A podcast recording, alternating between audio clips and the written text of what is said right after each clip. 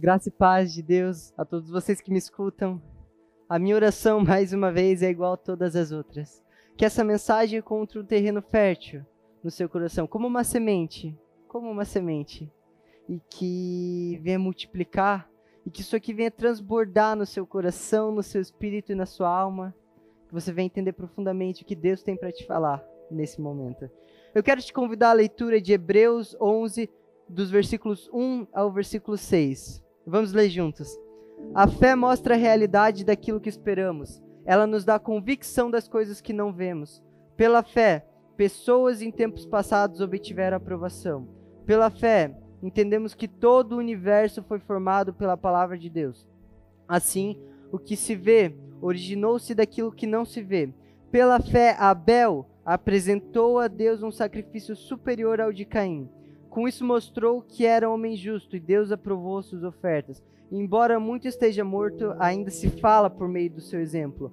Pela fé, Enoque foi levado ao céu sem ver a morte. Ele desapareceu porque Deus o levou para junto de si. Porque antes de ser levado, ele era conhecido por agradar a Deus. Sem fé, é impossível agradar a Deus. Quem deseja se aproximar de Deus deve crer que Ele existe e que é recompensador daqueles que o buscam. Amém. Que texto bonito. Sabe, às vezes nós somos levados a acreditar que para que Deus ouça as nossas orações, para que Ele atenda os nossos pedidos, para que Ele se mova através das nossas orações, precisamos de uma fé extraordinária. Aquela fé que Jesus fala que rompe barreiras, que rompe montanhas, que move montanhas.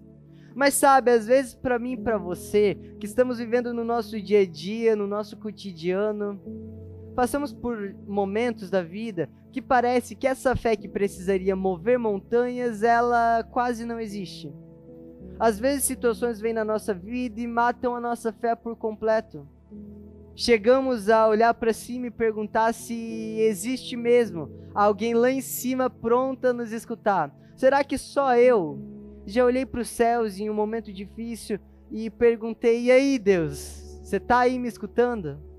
Sabe, eu acho que se essa nossa conversa fosse sobre momentos que Deus se manifestou e nós sentimos a glória dele de forma sobrenatural, ao ponto de não nos aguentarmos em pé, e a presença deles fez tão real que foi quase visível, eu acho que infelizmente eu não teria muito a te dizer. Mas se a nossa conversa fosse sobre como continuar orando depois de no meio da oração parar e se perguntar se tem alguém escutando, eu acho que eu teria um pouco mais a falar. Porque momentos da nossa vida vêm e, nos deixam em situações de pouca fé. Às vezes parece que a fé morreu, às vezes parece que as coisas não vão para frente. E nesses momentos onde a nossa fé parece que morreu, dúvidas começam a surgir. Será que Deus vai me abençoar? Será que Deus se lembra do que Ele prometeu para mim? Será que nessa minha caminhada Deus está caminhando junto comigo? Será que existe um Deus lá em cima mesmo? Dúvidas. Será que alguém se lembra de mim lá em cima? Será que existe alguém olhando para mim? Dúvidas, questões, medos. Eu quero te contar uma história. Eu não vou pedir para que você abra, porque eu quero te contar. Certo momento da Bíblia, um camarada chamado Jairo, ele escuta falar de um tal de Jesus. E ele sabe que esse Jesus está operando milagres.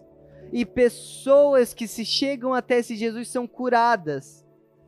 Pessoas se chegam até esse Jesus e têm vida transformada. Mas Jairo ele tem um problema. Ele tem uma filha. E essa filha de Jairo, ela está passando por um momento difícil. Ela está quase morrendo, ela está enferma. E Jairo não sabe mais o que fazer, porque tudo que ele podia ter feito, ele já fez. Jairo era do alto escalão do sinédrio, da sinagoga. Então o pessoal de Jairo e o pessoal de Jesus não se davam muito bem, mas Jairo decide romper todo esse preconceito e todo esse sentimento que ele tinha com aqueles de Jesus e tentar uma última chance. Porque aquilo que Jairo mais amava estava prestes a morrer. Então Jairo ele se achega perante Jesus e ele fala: Jesus, a minha filha está morrendo. Se o Senhor não ir até lá promover cura, eu não sei o que eu vou fazer. Porque eu já tentei de tudo, não tem mais o que eu faça, Jesus. Eu preciso que o Senhor vá lá e promova cura. Imagina como que estava Jairo nesse momento. Aquilo que ele mais amava estava se esvaindo entre os seus dedos, estava morrendo. Quantas vezes aquilo que nós amamos não está morrendo, não está se esvaindo entre os nossos dedos, nosso ministério, nossas relações, nossas amizades, nossa empresa. E nós olhamos para a direita e para a esquerda, já tentamos de tudo, mas nada parece funcionar, só uma pessoa: Jesus. Então nós nos achegamos diante de Jesus e falamos: Jesus, se o Senhor não for promover cura nessa área da minha vida, acabou. Porque eu já tentei de tudo e nada funciona. Então Jairo, você chega a Jesus com esse coração. Que Jesus olha para Jairo e fala: Jairo, Tamo junto, Jairo. Eu vou contigo, Jairo. Eu vou promover cura na sua filha. Então Jairo fala: Então vamos lá, Jesus. E eles estão indo. Enquanto eles caminham, a Bíblia faz algo que em nenhum momento mais acontece. Jesus fala para Jairo: Vamos, Jairo. Então eles vão e uma mulher com fluxo de sangue, que sofria desse mal há mais de 12 anos. A Bíblia do nada corta a história de Jairo no meio. A Bíblia do nada interrompe Jairo. Toda a história de Jairo, tudo que tinha acontecido, a sua filha morri, morrendo, é interrompida pela história da mulher do fluxo de sangue. Interrompida. Ela para no mesmo momento sem nem se despedir de Jairo.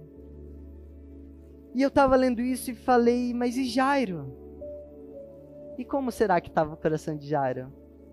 Eu imagino Jairo sentado, olhando que Jesus aparentemente tinha tirado os olhos dele e virado para a mulher do fluxo de sangue. Então eu imagino Jairo olhando para Jesus e falando: Jesus, a minha filha. Jesus, você fez uma promessa para mim. Jesus, a minha filha, ela está morrendo. Eu preciso que o Senhor vá. Jesus, eu aqui. Você tinha prometido, você ia comigo. E Jesus curando a mulher do fluxo de sangue. Jesus promovendo vida em outra vida. E a Bíblia esquece de Jairo por um momento. Você será que você pode imaginar como estava o coração de Jairo? E quantas vezes na minha e na sua vida Deus faz promessas. Deus fala: "Ó, oh, eu vou tocar nessa área. Eu vou tocar na área X, na área Y, na área Z". E nós falamos: "Vamos lá, Jesus, eu preciso de ti. Vem até essa área e promova a cura". Porque se o Senhor não promover, tá como tá morrendo. E Jesus fala: "Sim, eu vou e vem com a gente", mas de repente, parece que o irmão que está do meu lado é curado de uma doença. Parece que o irmão que está do meu outro lado é restaurado a sua família. Parece que o irmão que está do meu outro lado, a empresa decola. Mas parece que o meu milagre Jesus se esqueceu. Parece que os olhos de Jesus estão voltados para a pessoa do meu lado, para a pessoa da minha direita, da minha esquerda, mas parece às vezes que as promessas dele para mim sumiram. Só eu que já me senti assim. Só eu que já me senti como quem Deus não está olhando. Só eu que já achei que estava acontecendo na vida de todo mundo e não na minha, tinha alguma coisa errada comigo. Mas eu quero te dizer aqui que as promessas de Deus não são promessas de homens, não são promessas que vêm e vão, mas tudo que Ele promete, Ele cumpre. Hebreus 10, 22 vai dizer: Entremos com um coração sincero e plena confiança, pois nossa consciência culpada foi purificada e nosso corpo lavado com água pura. O tema de hoje é em meio à dúvida. Sabe por quê? Porque foi nos ensinado que a fé atrai o coração de Deus. E é verdade, de fato, a fé atrai o coração de Deus. Mas a Bíblia vai nos dizer: entremos com um coração sincero. Sabe por quê? Porque um coração sincero também atrai a presença de Deus. Um coração com fé atrai, mas um coração sincero também atrai a presença de Deus. Um coração que olha para os céus e fala: Deus, eu não estou vendo manifestar, você está se lembrando de mim? Deus, eu não tenho fé para seguir em frente. Deus, eu preciso ver. Um coração sincero e aberto atrai Deus para a sala. Deus, ele não é um Deus que está lá e nós aqui. Ele não é um Deus que não se importa com as nossas dores ou com as nossas questões. Foi nos ensinado: você não pode questionar o Deus Altíssimo, Senhoríssimo, quando na verdade o próprio Jesus olha para os céus e fala: Pai, por que me abandonastes? Para mostrar que está tudo bem. Tá tudo bem achar que acabou, tá tudo bem achar que é o fim, tá tudo bem às vezes ter crises de fé e achar às vezes que Deus nem existe. Deus nos entende. Ele não tem problemas com as nossas faltas de fé, ele não tem problema com a nossa incredulidade, porque ele passou pelo mesmo que nós passamos e ele nos entende. Quer ver como Deus nos entende? A Bíblia vai falar que em angústia, Maria está chorando porque algo que ela amava tinha morrido. Lázaro tinha morrido. Então Jesus chega e muitos entendem como o menor versículo da Bíblia. Mas eu quero te propor uma leitura diferente. Não é o menor, é o maior versículo da Bíblia. Jesus vendo Maria triste, Jesus vendo Maria angustiada, chorando, Jesus chora também. Você compreende quão grande é isso? Deus ele estava na eternidade. Ele não precisava de nada, ele era perfeito em tudo. Ele desce, se faz como um homem, vê os humanos chorando e chora junto com aqueles que choram. Ei, o meu Deus é um Deus que chora quando eu choro. Você é o ponto fraco de Deus. Quando você está alegre, Ele está alegre.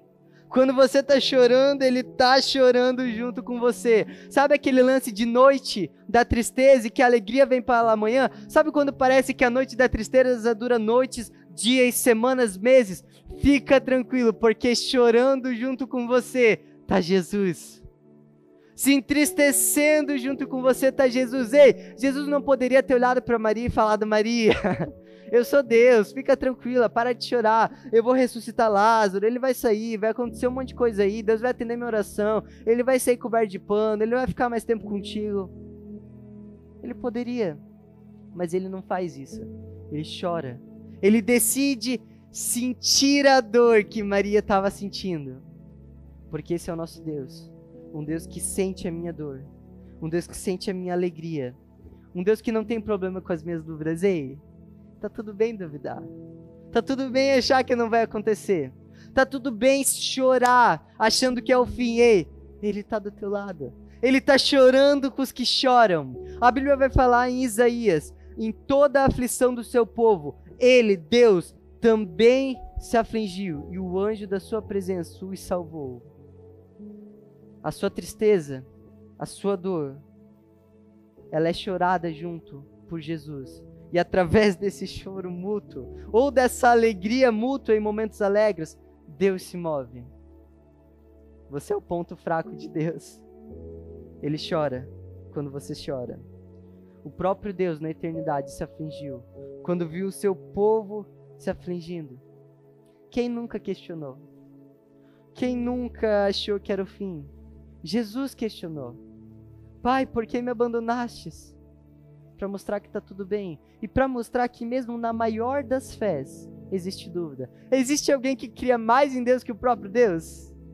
Não, mas o próprio Deus encarnado, mais não tem como ter mais fé que Deus que Ele mesmo. Mesmo Ele duvida. Mesmo Ele sendo o próprio Deus, chora e olha para os céus e fala: Por quê? Para mostrar que está tudo bem. Deus não tem questões com a sua dúvida. Deus não está zangado. Deus não é o Deus que está lá em cima nos céus com um raio na cabeça, na mão, esperando você errar para ver, errou, jogar o raio na sua cabeça para te punir. Esse não é o nosso Deus. Eu sempre falo que o nosso Deus é um Deus que entre julgar e ser julgado, olha para mim, para você e fala: Eu quero ser julgado. Um Deus que entre matar e morrer, olha para mim e fala: Eu morro.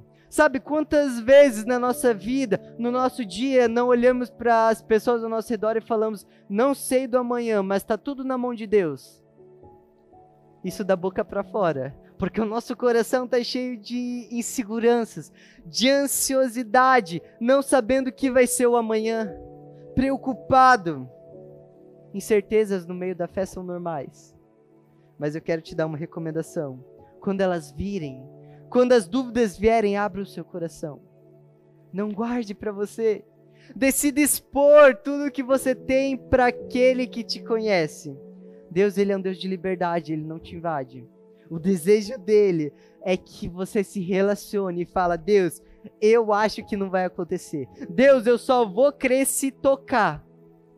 Eu quero contar uma história para vocês. Essa história está em João 20, do 24 ao 29. Um dos doze, Tomé, apelidado de Gêmeo, não estava com os outros quando Jesus surgiu no meio deles. Eles disseram: Vimos o Senhor.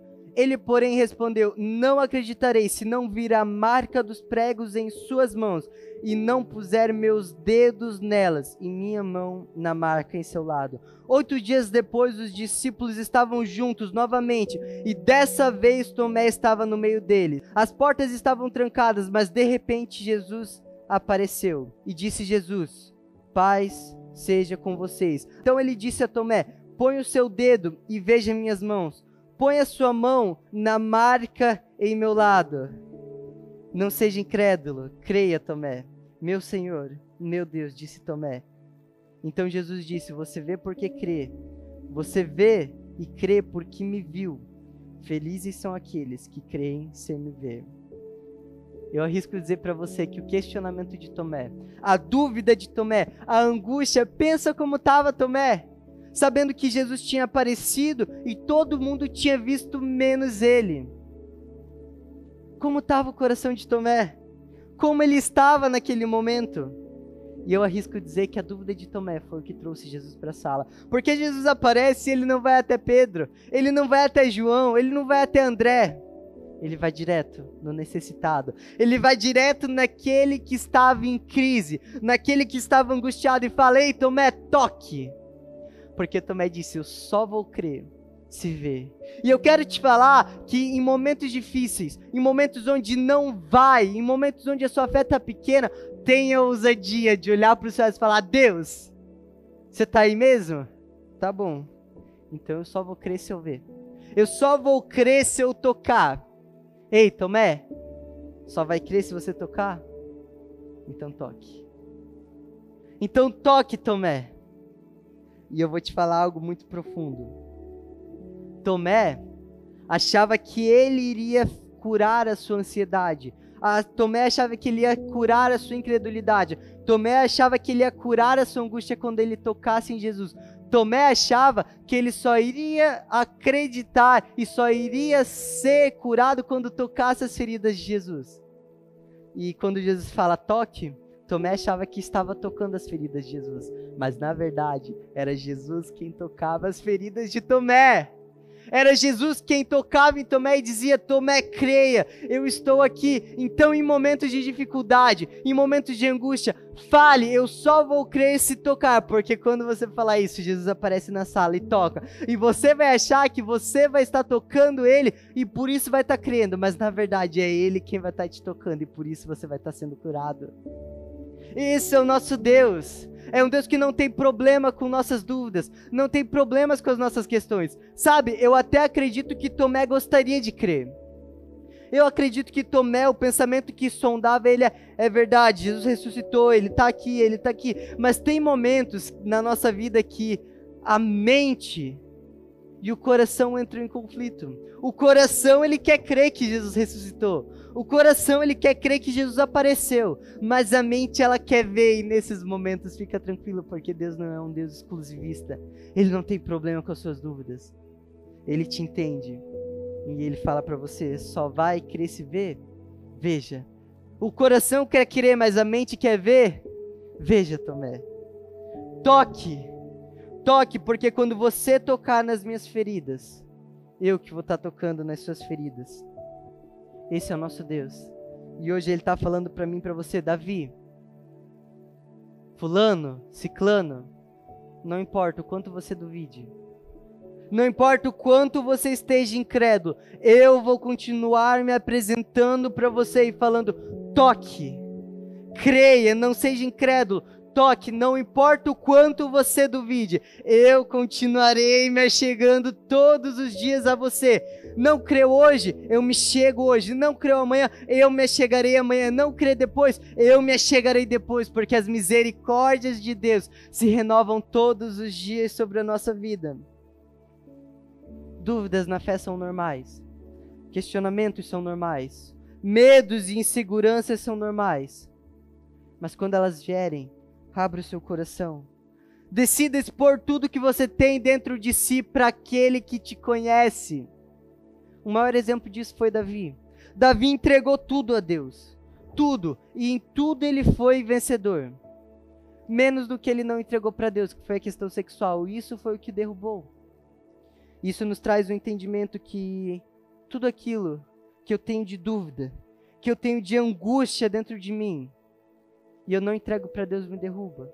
Não tenha vergonha de se entregar e falar, eu preciso ver. Porque quando você falar isso, ele vai olhar para você e vai falar, toque, Tomé. Porque quando você tocar, eu que vou estar tá te tocando. Hebreus 4, 15 e 16. Nosso sumo sacerdote entende nossas fraquezas, ele te entende. Pois enfrentou as mesmas tentações que nós. Sabe aquele dia que está tão difícil? Que se expressar, expressar o que você está sentindo parece complicado? Falar para outra pessoa, compartilhar parece difícil? Ele te entende sem que você precise falar nada. Sabe aqueles dias que você chega e faltam palavras na sua oração? O que falta de português para você sobra para o Espírito Santo. Assim, aproximemo-nos com confiança do trono da graça, onde receberemos misericórdia e encontraremos graça para nos ajudar quando for preciso. Nas nossas dúvidas, na nossa falta de fé, que a nossa atitude chega seja entrar com o coração sincero diante dele nesse chamado trono da graça, porque lá receberemos ajuda quando for possível. Salmos 42, 5. Por que você está assim, tão triste, ó minha alma? Por que está tão perturbada dentro de mim? Ponha sua esperança em Deus, pois ainda o louvarei. Ele é meu Salvador. Que a nossa mentalidade venha a ser. Está tudo bem duvidar. Está tudo bem achar que às vezes é o fim. Mas que nesse momento nós vamos entender que abrir o coração para Deus é sempre a melhor atitude que nós não venhamos a ficar nos martirizando, nos flagelando pelas nossas dúvidas e ficando botando dentro do nosso próprio coração: eu sou um incrédulo, eu sou um miserável, eu sou um pecador desgraçado. Não. Deus não te vê dessa forma. Ele te vê como filho amado. E o desejo dele é que toda essa dúvida que você tem, abra, se apresente perante dele com coração sincero e tenha ousadia para olhar para os céus e falar: Deus, eu só vou querer se tocar e permita-se ser tocado. Espírito Santo, muito obrigado, porque nós entendemos que a dúvida não é um problema para o Senhor. As nossas questões internas não são um problema, porque o Senhor sabe. O Senhor mesmo teve esse momento de dúvida. O Senhor é um Deus que nos nossos momentos de dúvida nos atende é o nosso socorro bem presente. E no dia da angústia, o Senhor está lá, conosco, angustiando-se junto comigo, chorando comigo, mas me alegrando junto comigo. Porque não existe tempestade, não existe aflição, não existe dúvida, não existe momento difícil que eu chegue que o Senhor já não esteja lá, pronto para me atender. Que essa seja a nossa expressão, que esse seja o nosso coração. Buscar o toque porque nós entendemos que na busca nós somos encontrados. Na busca de crer, nós somos curados. Muito obrigado, Jesus, porque você é o Deus que nos cura, o Deus que nos salva e o Deus que entende as nossas dores. Se nós oramos e te agradecemos. Em nome de Jesus. Amém e amém.